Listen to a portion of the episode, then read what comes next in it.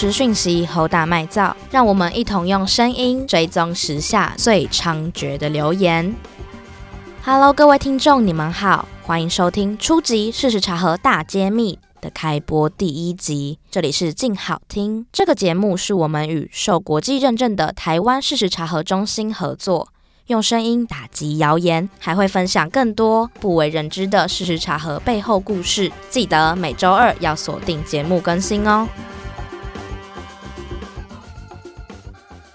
在第一集，先跟大家解释之后的每一集节目。一开始，我们都会花十到十五分钟的时间整理分享上周很重要或是很热门的事实查核报告。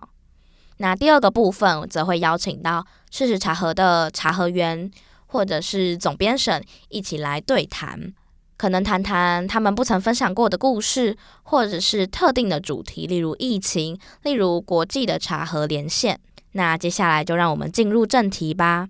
这周要分享的事实查核报你知，主要都还是跟现在的疫情，也就是 COVID-19 新冠肺炎，俗称的武汉肺炎有关。例如今天会分享到的，有些传言会说吃橘子或柳丁可以创造不易冠状病毒生存的环境，还会有一些谣言说路上有人发送口罩，然后里面含有一些迷魂自己，会故意让你昏迷，可以去抢劫你。甚至还有消息说有国家把患有病毒的尸体丢进海里，所以海洋受污染，我们不可以再吃鱼了。那这些传言究竟是真的还是假的？查核中心又是怎么样子抽丝剥茧找出真相呢？接下来就让我们一起来听听查核报告报你知。最后提醒一下大家，在通勤或是多人场合用餐的时候，还是要记得用酒精消毒，或是戴口罩防毒疫情哦。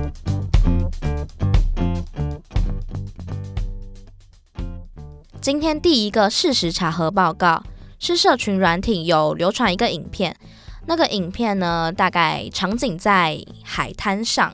那旁边是海，那沙滩上站着五六个穿着橘色的消防衣的人，在那边看起来像是在搜查一些东西。这个影片搭配的文字会写：有国家把疫情病毒的尸体往海里丢，我们不能再吃鱼了。这个国家会遭天谴，点点点点点。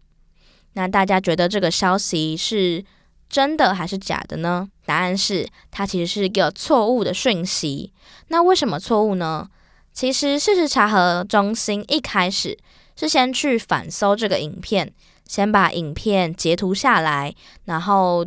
丢进 Google 直接反搜，那找到一个土耳其的新闻网站 Haberler。他们在二零一四年有发布一条新闻，内含这个影片。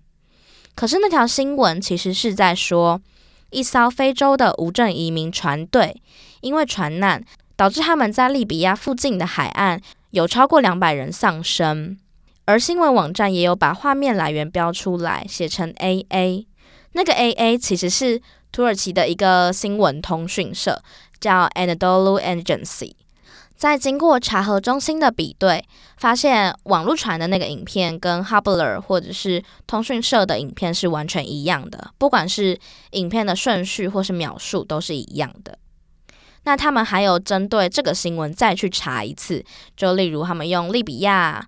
移民或者是沉船来搜寻，发现 CNN Turk 跟法新社都有相关的报道，去说二零一四年的八月二十五号。的这个非洲无证移民的船难事件，他们从南撒哈拉出发，然后想要穿过那个中间的地中海，偷渡到上面的欧洲，但他们却在利比亚首都附近的海洋里遇上船难，然后很多尸体就冲上了利比亚的海岸，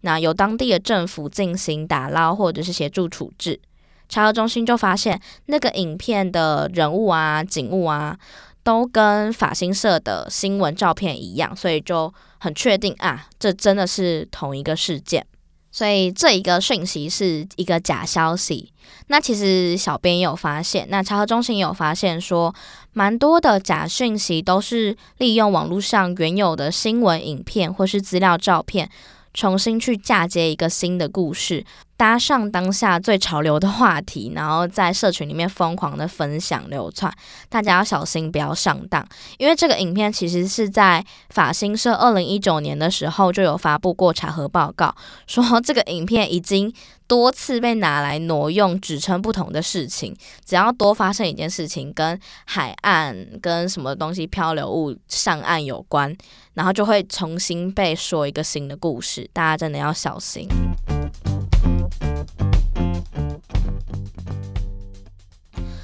那第二个查核报告呢，一样是跟疫情相关。诶，说到疫情啊，大家最近都有买到口罩吗？嗯、因为现在进哪里几乎都一定要口罩，就算你搭交通工具也一定要口罩。口罩算是蛮珍惜的，小编也很珍惜的在使用口罩。而接下来的这个谣言就跟口罩有高度相关了。那个谣言说什么呢？他说：“注意注意，有人。”如果去你家外面送口罩给你，说是政府给的，千万不要拿，内有迷魂药，或是写说它被放满了化学物质，会使你失去知觉，然后他们打劫抢了你，听起来超怪的吧？也就是说，诶，小编你是不是念错？为什么听起来这么不顺？其实这也是一个 mega 之一哦。那这一个消息有两个大重点，一个是到底有没有这种事情或这些事情发生，第二个是为什么这个留言听起来可以这么的不顺。那我们一个一个来谈。第一，查核中心就有去问内政部警政署，那警政署就有回应说，他们重新检视了民众报案内容，或者是去问各地的警察局，都没有接获传言所说的这个报案内容。当然，警方还是会说，如果真的有人敲敲你家的门，说要给你口罩，或者是有陌生人要把口罩给你，真的还是要提高警觉，这真的还是很重要的事情。但是真的没有这个案件，那这件事情至少我们就知道，哦，台湾真的没有这种传言所述的犯罪事件。第二个争议是刚才大家所听到的，为什么他可以这么不顺？例如，他还有另外一个版本是说什么？嗯，它被放满了化学物质，他们打劫抢了你，人们绝望，犯罪率会飙升，请注意安全。大家会感受到它非常的英式中文，就是它的语序跟我们中文里面的主词加动词加受词非常的不一样。那查核中心就有怀疑说，诶，它有可能是一个原文不是中文的谣言流进台湾的，所以查核中心就把这一串。传言文字用 Google 翻译重新翻成英文，再从英文版的关键字去搜寻，他们就发现了：第一是国外没有相关的新闻；第二是有相关很类似的新闻是路透社曾经发布过报道，在指称有这样子的一个传言，不实讯息流窜在社群之间。而且法新社那篇报道有说，这个讯息不止快速传播，而且已经在英国啊、南非啊、美国等个国家都有流传。所以报道就那篇报道就有说，这个传言是不实讯息。而新加坡的媒体 CNA 也在差不多的时间有发布一个相关的查核报告，说这是一个错误讯息。美国的查核机构 SNOP 跟印度的查核机构 AFWA 其实都有发布过。这种恐慌性的讯息，可能一开始是希望提醒大家啦，但是重点是它还是一个错误的讯息，而且造成过度的恐慌，可能会导致治安上会有一些疑虑，大家还是要小心谨慎的去接收这些资讯哦。那前两个查核报告都跟造成恐慌有一些关系。接下来这一个要查核的留言，则是假讯息的大宗。大家可以想到是什么吗？那就是健康类。大家应该都曾经在各式各样的群组收过健康的谣言，或是健康的提醒讯息吧。这些讯息看起来虽然没有杀伤力，但如果人们真的误信，导致他们过量摄取某些东西，或是以为啊，我只要怎么怎么做，那我就可以防范疫情了，那反而会轻忽了防疫工作，其实是更得不偿失的。第三个报告内容是什么呢？他写说，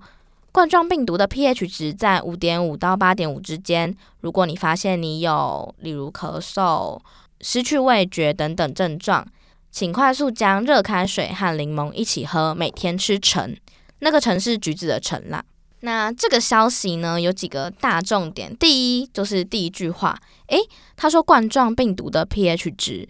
那查核中心就有去访问台大兽医系的副教授陈慧文。那陈慧文其实有说，学历上我们不太会说病毒是有酸碱值的，因为病毒的酸碱值是随着外界的环境去变化。当然，强酸或是强碱的环境是可以消毒杀菌的，但是人体是不会。但但是那个是环境消毒，人体是不会因为。你吃了酸或碱的东西，大幅度的去改变你身体里面的酸碱性。就像我们知道，嗯、呃，胃部可能是一个强酸的环境，那你不可能期待你吃一个偏碱性的东西，那你的胃就变碱性了吧？所以摄取酸碱性的食品，跟你要去影响或是甚至去消灭那些病毒是没有关系的。第二个争议是那个传言说，哦，你要用热开水和柠檬一起喝，每天要吃橘子。可以治疗冠状病毒，这个很明显的也是错的。第一，热开水其实是会破坏柠檬中的维生素 C，是超级没有效果的。第二是维生素 C 其实是人体的必需维生素之一。陈慧文就说，维生素 C 连一般的感冒病毒都没有治疗效果，更何况是冠状病毒。那综合以上几点，我们就知道哦，这其实也是一个假消息，大家要注意哦。那上周的查核报告报你知就到这里告一段落。如果你们听到身边的人有在分享相关的假消息，或是你下次在群组收到的时候，你听完这集的节目，你就可以跟他分享哦，不不不，这是一个假消息，因为什么什么什么，我是听初级事实查核大揭秘而知道的哦。那接下来这个部分会由事实查核的查核记者来分享，疫情来袭，哪些谣言与偏方随之猖獗了起来？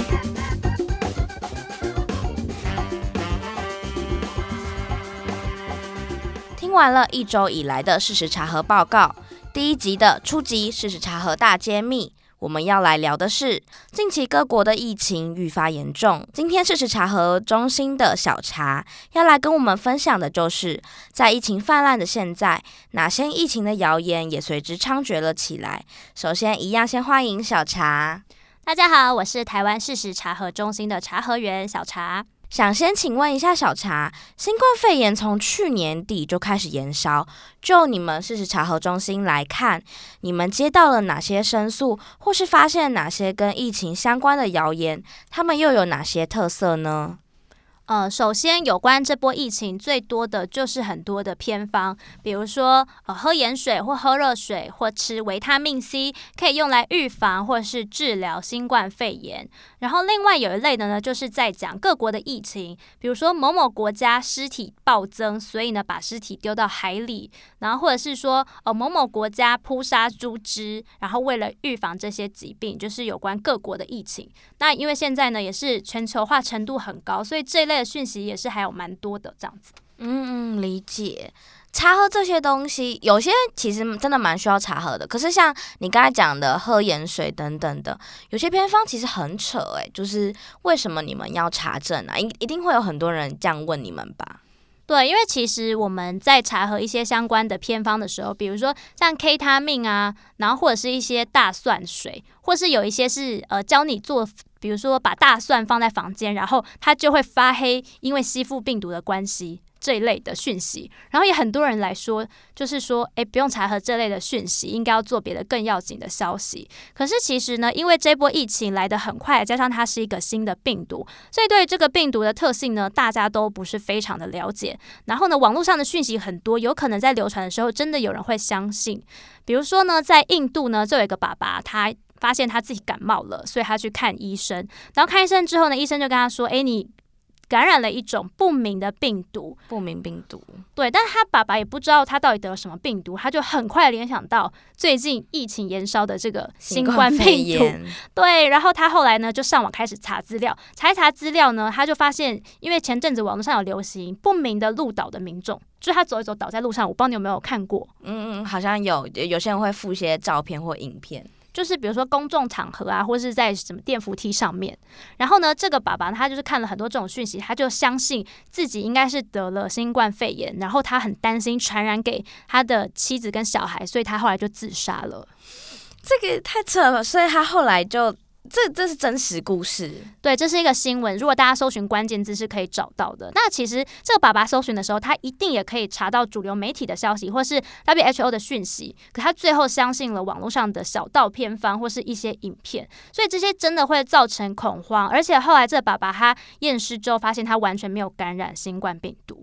那真的是蛮遗憾的故事诶。对，所以我们觉得还是说必须要在播疫情呃各种讯息，还是要。认真的把这个正确的消息传递给大家。嗯嗯嗯，在今天进入正题以前，我真的觉得这个故事蛮发人深省的。就是今天网络上的讯息，就算正确的有很多，主流的很多，可是因为有谣言的存在，所以会让很多人可能查询的时候会越查越恐慌。所以查证跟核实这些讯息的真假，其实也是很重要的。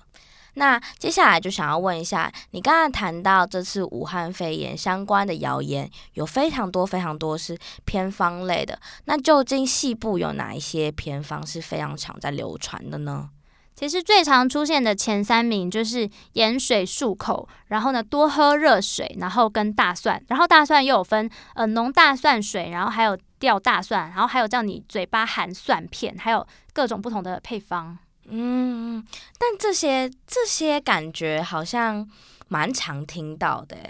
对，那其实像这些容易流传的关系，就是因为呃，它都是很简单的材料，比如说水啊、大蒜都很好取得，然后所以我们觉得可能很多民众会想说，那我是不是不是白不是？然后所以会这样子流传。嗯，这些感觉都好像以前也好像也曾经看过，就是流流感的时候。对，因为像是喝热水这个讯息，它其实呢，以前呢，在大概十一、十二月开始，就是进入冬季台湾流感的时候，就会一直重复的出现。这是一个在台湾非常老的谣言。然后它本来原型的样子是医管局建议大家，就是医生的医管理的管那个医管局。但台湾有医管局吗？就是台湾其实并没有这个机构，应该是他可能从。国外有一些地名直接翻译过来哦，那那不就大家应该理论上看到医管局，应该就要觉得它不是一个我们很常会听到的机构名称，所以就可以知道它应该是一个假讯息吗？对，但是其实我有朋友说，就是他长辈传给他，他就已经跟他说，哦，这个 其实不是真的，呃，有这个单位发的讯息。就长辈还跟他说，有什么关系？多喝热水就是没有错。就是他，就是觉得内容是对的，嗯嗯嗯，了解。但这个地方也要提醒大家，就是有时候某一些，比如说提醒大家，或是感觉是公众讯息的，就是他的发出讯息的单位非常重要。比如说，我们这次指挥中心会发细胞简讯，就是把这个简讯天罗地网的发给每一个人。然后，或者是说，可能某一些医院啊，或是某一些机关有公告，或是比如说跟护照啊，或是出入境管理的，一定是相关的单位会出来公告的。所以这时候呢，这个单位的公信力，还有到底是不是这个发文，其实这是个非常重要，大家来判断是不是不实讯息的重点。嗯，了解。那其实刚刚这个讯息啊，除了医管局之外，我们辟谣之后发现呢，它会一直不断的进化，然后它就改成卫生局，就是台湾也有的这个单位哦，它还会自己进化，那把把自己原本错误或者很容易被发现的地方改掉。对，那这时候如果发现它有进化之后呢，如果民众想要知道，诶，到底是不是有这样的讯息，其实你就可以把整个讯息复制，然后直接在网上搜寻，因为很多一些单位啊，或政府机关，或是像民间的辟谣组织，其实都已经发布相关讯息，只要你把关键字打出来，基本上都会找到相关的讯息。嗯嗯嗯，有一些有一些查核的查核的 LINE 账号，你只要把它传给他，他就会说，哎，这可能九十趴或者是八十趴跟什么什么讯息可以很很相像，然后他会让你去选择，然后会帮你进行查核。嗯，那像刚才是讲到的是喝热水跟吃大蒜或者是吊大蒜，那你刚才说的那个盐水是什么？它会以什么样的形式在流传？哦，我们提到的盐水，它就是鼓励你用盐水漱口，然后它意思就是说这样子可以消灭你口腔啊跟喉咙部分的一些病毒。嗯嗯，那它例如它会找，就是这个有什么？这个讯息有什么特别的吗？为什么它会流传的这么广？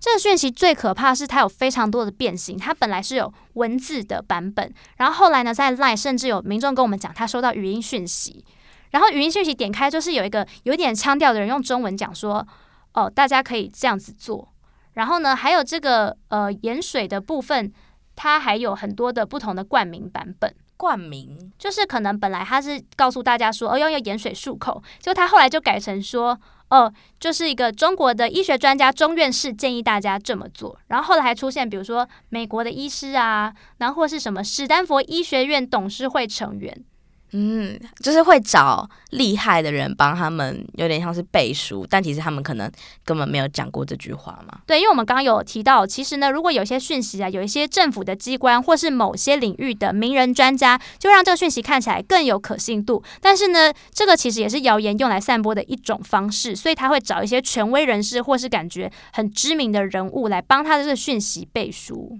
嗯，你有看过什么样子的这种谣言的冠名现象吗？因为除了刚刚讲到的这些名人呐、他有的还会，比如说，呃，莫斯科的内科医师，然后就是有一个外国翻译的名字叫做纳杰布里克，或是说苏联护理医师布林加索夫院士等等。那其实如果是这些国外的专家，一般民众就更难去查核他。对啊，因为如果他在谣言里面是直接是中文译名，我根本就没有办法查回查回去。对，所以其实有时候这个部分会比较困难，但是大家还是可以从内文去看它的关键字，或是查看有没有呃医师真的医师是这样子说，比如说他的脸书，或者是有没有医院的官方的公告。因为其实有些医院会写一些卫教文章，那其实大家还是自己要做好查询的功夫，这样子。嗯嗯，了解这种冠名现象。然后苏联那个也好像蛮难查询的，对，因为其实这苏联已经不是很近代的时期了，对。对，所以我们后来就是并没有特别琢磨说到底有没有这个院士，因为这样反而会花很多的时间。所以我们就是把这个冠名的内容，就是到他讲的这个偏方，直接去做查核，这样子。嗯嗯、呃，我印象中你还有讲过，就还会有一些冠名现象是。的确有这个单位，会有这个人，然后你们还有特别去访问他，但他其实根本没有这样说过。像是有一篇呢，他就是说某个温度的热水就可以杀死病毒了。然后呢，他是冠名振兴主任，然后我们就打电话去振兴医院，然后他就说：“哦，我们没有任何一个主任有问这个消息，这样，而且他也知道说已经最近很多民众问他了，这样子。”哦，就是这个讯息，他们其实也有点像是不生其扰啦。那除了真的有这种单位的，其实也会有一些是，嗯、有点像是胡抽出来一个单位嘛。我有看过相关的查核报告。哦，对，像是有一个就是洛阳平乐正骨医院郭氏孙女郭艳娟。就他名字还非常非常的长，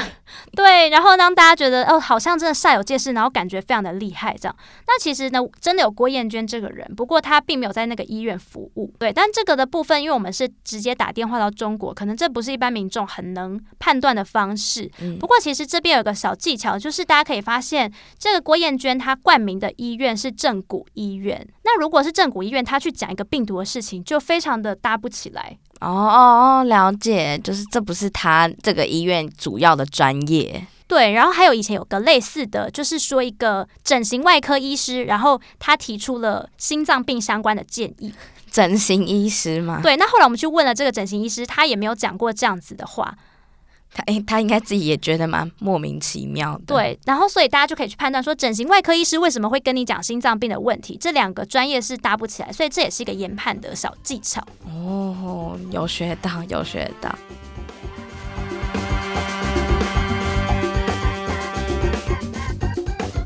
其实小柴，我还有看过有一些谣言，他们其实会说某某人的孙女，或是我朋友曾经怎么样怎么样，就是会有一些很多人好像是亲身经历的谣言在传呢。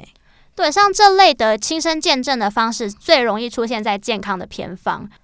像是这类的谣言呢，都会用一种亲身见证的方式。那就像你刚刚讲的，他可能会说，呃，谁谁谁，或是我某个亲戚的朋友，然后他这样子做都没有生病这样子。但其实呢，我们就可以发现，这些谣言呢，很没有一个。呃，可以追溯源头的，比如说，如果是某一个人用这种方式的话，他你却会发现这个谣言里面你不知道他的名或姓，然后也不知道是哪个地区发生了这样的事情。那其实呢，这样子的话可信力度就是比较低的。那再来的话呢，就是呢，有时候呢，他都会很简化，比如说某一种疾病呢就很简化，吃这种食物一定可以成功。可是其实呢，大家要了解到每一个疾病的成因，每一个人的状况都不一样，每个人的体质也不同，那不可能百分之百每。每个人都适用某一种疗效，所以呢，这样子的方式呢，大家就是可以做一个判断，就是凡是跟你说某一种食物一定可以治疗某种疾病，这时候呢就要提高警觉，不要全盘的接收。嗯，那像这种时候啊，其实最简洁就是你可以告诉你长辈或是你身边容易相信这类讯息的人的方式，就是跟他说：你如果不舒服，就去看医生，不要自己上网搜寻。嗯，有时候搜寻到错误的资讯，就会像一开始那个故事一样，可能会引起恐慌。对，因为其实刚刚我们有跟大家讲，如果有些冠名的一些讯息啊，你可以上网搜寻。但是呢，有时候呢，因为有些内容农场的文章，它已经有很多类似的偏方讯息，所以你可能反而容易搜寻到这些内容。所以大家即使搜寻到的结果，大家要自己多加的检视。嗯嗯，刚才你有提到内容农场，呃，小茶要不要跟大家解释一下？因为可能听众会不知道什么是内容农场，或是内容农场到底该如何界定，它可能又会有什么影响？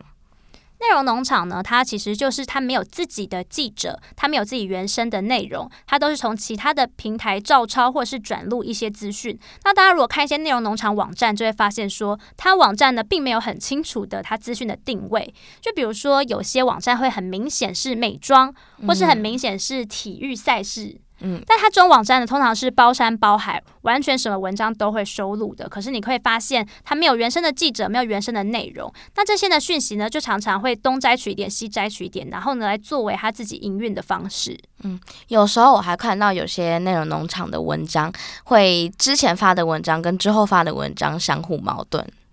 就是我们也会发现，有一些他可能说，呃，吃芭乐可以治疗某种疾病，但他后来可能会发一篇文章说，哦，千万不要吃芭乐，因为芭乐有什么什么危害，真的是蛮矛盾的。或者我们会发现，他有个现象是，他一文会多次的抄录哦，就是可能这篇文他可能在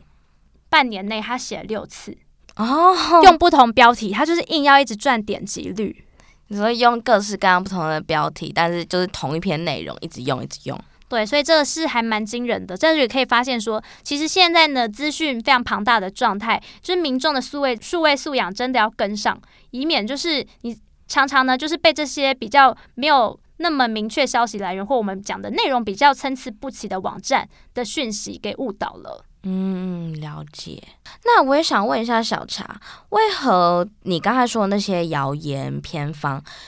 有一些有一些已经很扯了，或是有一些明明都已经被核实过了，为什么还这么活跃啊？因为我们呢可能会推测说，以台湾来说啦，就是呢长辈关心年轻人的一种方式，大概就是传这些讯息，或是是他们社交的模式。因为台湾比较不会说哦，我很爱你儿子，你现在在干嘛等等，他可能会反而用说，哎、嗯欸，我传了讯息提醒你注意身体健康哦，这种方式来表达他的关心。嗯，了解，就是一种。开话题的模式，对，或者是我们发现有一些心灵鸡汤的文章啊，或者是告诉你要励志向上，就是我发现长辈好像也很喜欢传这种文章，然后就会跟你说好文分享，嗯嗯嗯嗯，我不知道你有没有收过类似的讯息？有有，但是我后来都会直接 忽略掉。因为如果是那种纯励志的文章倒是还好，可是如果有一些健康偏方也一直流传的话，就其实可能有时候也是蛮困扰的，而且有可能就是大家都会发现很难去跟长辈做这样子的纠正。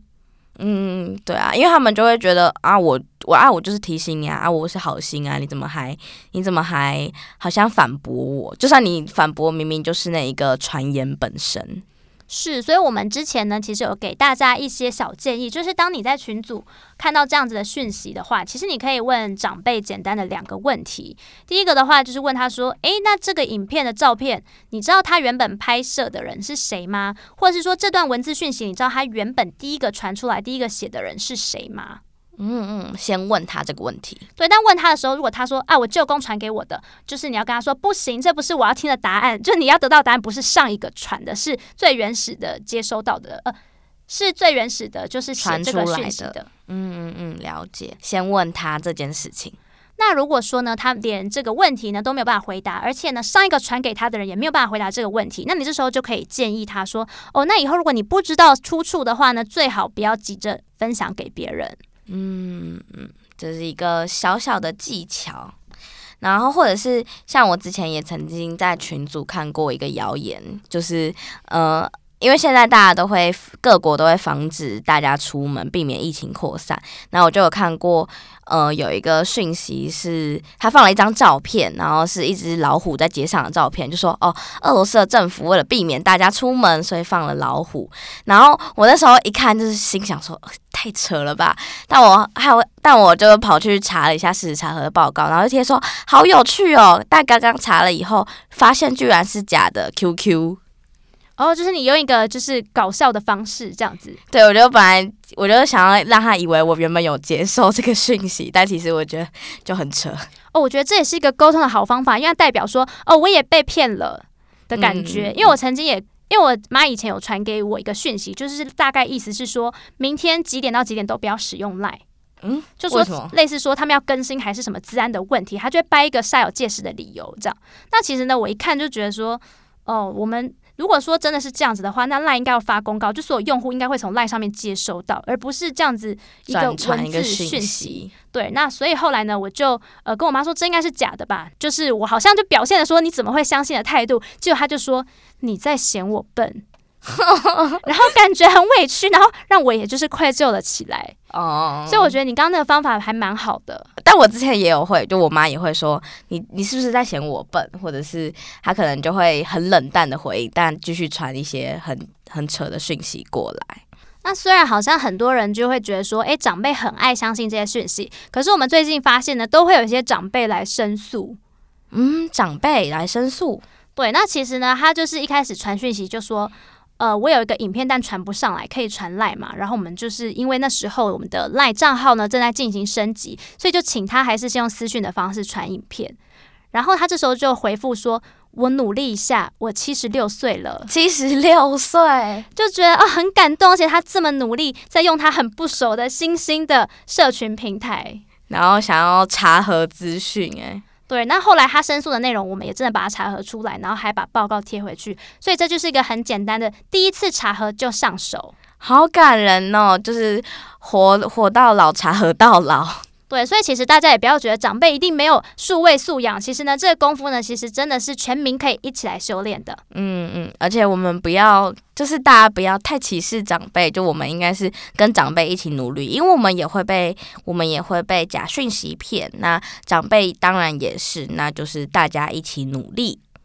那面对这些讯息，你有什么想要建议给大家的吗？就是大家呢，尽可能会去网络上查询，这样。那有一些呢，比如说。特殊的用药啊，或是某一些呃药物，然后还有某些治疗的方式，然后跟一些病毒的特性，比如说它在哪些温度可以存活多久等等。可能现在呢，因为这个病毒都还非常的新，那大家可能尽量要看的是，比如说 WHO，然后或是疾管署。或者是呃一些医师的说法这样子，那尽量呢不要是网络上的偏方，可能你都不知道当事人是谁，没听过的专家，或者是没有特别挂名的讯息，可能尽量呢还是提高警觉。嗯嗯嗯，了解，找到合适的讯息，然后如果真的真的有什么疑虑的话，就去看医生，其实才是最好的。好，那今天的初级！事实茶和大揭秘就分享到这里，一样，今天谢谢小茶，谢谢大家，谢谢。